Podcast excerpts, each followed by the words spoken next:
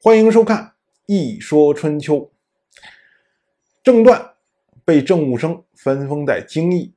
我们前面讲了，京邑很可能是郑国除了治邑之外防御力最强大的城市。但是京邑并没有让郑段感到安心。他到达京邑之后，立即就开始着手扩建城市、加固城墙。这一切都被有心人看在眼里。郑国大夫季足，请大家记住这个名字，季足，因为以后郑国牵涉到他的事儿还多着呢。季足向郑务生打小报告说，一般城市的城墙超过百治是国家的灾难。为治是当时城墙的一个计量单位。春秋时候的筑城是用绳子把木板竖紧，然后塞上土夯实，一板一板的从下向上的摞，这么着筑城办法。而筑城的用的木板都是宽一丈、高两尺，五板称为一堵。我们现在讲墙都是论堵的，一堵墙、两堵墙、三堵墙，而春秋时候的一堵墙是非常明确的指的宽一丈、高一丈的一面墙。那么三堵称为一治，一治也就是宽三丈、高一丈这样的墙了。那么百治呢，就是指的宽三百丈、高一丈这么样一面墙。春秋时候的诸侯。国都都有一定的定制，分成七里城、五里城、三里城。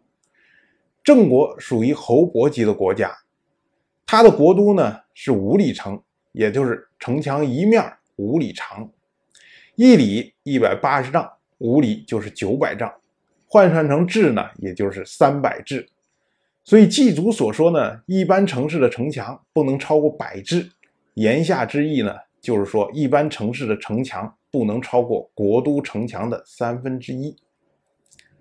然后祭祖呢也是这么着解释的，他继续说：说先王的制度，大型的城市城墙不能超过国都的三分之一，也就是不能超过百治；中型城市的城墙呢不能超过国都的五分之一；小型城市的城墙不能超过国都的九分之一。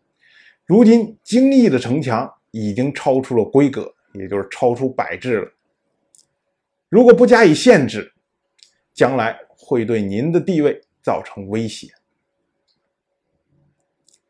城市的大小跟怎么会威胁到国君的地位呢？这个我们要加一个小小的脑洞。以今天来论，河南省的面积比北京市。要大了不知道多少倍，但是试问河南省的省长敢对中央指手画脚吗？能对中央造成威胁吗？肯定不能。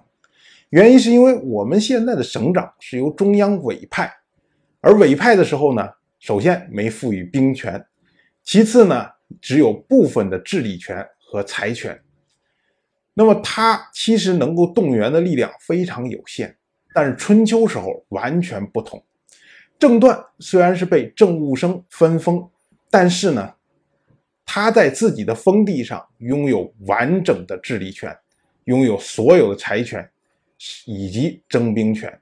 实际上，他在他的封地上就是一个国君。所以，当他的实力强大到一定程度的时候，就有可能会威胁到郑务生的地位。这点儿，也就是春秋中后期。大夫的权力逐步膨胀的一个根本原因。当然，那你说一个封臣，他的实力靠什么来证明呢？那就是城市的大小。所以春秋时代对城市的大小才会有明确的规定。郑武生回答季足说：“说武将这样要求的，寡人也没有办法。”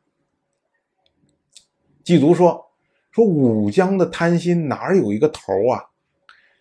说不如您想办法早早的把正段处理掉，不要让他毫无节制。说您看路边的野草蔓延起来还不容易清理，何况是您宠爱的弟弟呢？郑武生说：“多行不义必自毙，您就等着瞧好吧。”多行不义必自毙，就是出自这儿，经郑武生之口说出来，一直流传到今天。当然，我就这么一说，您就那么一听。谢谢收看。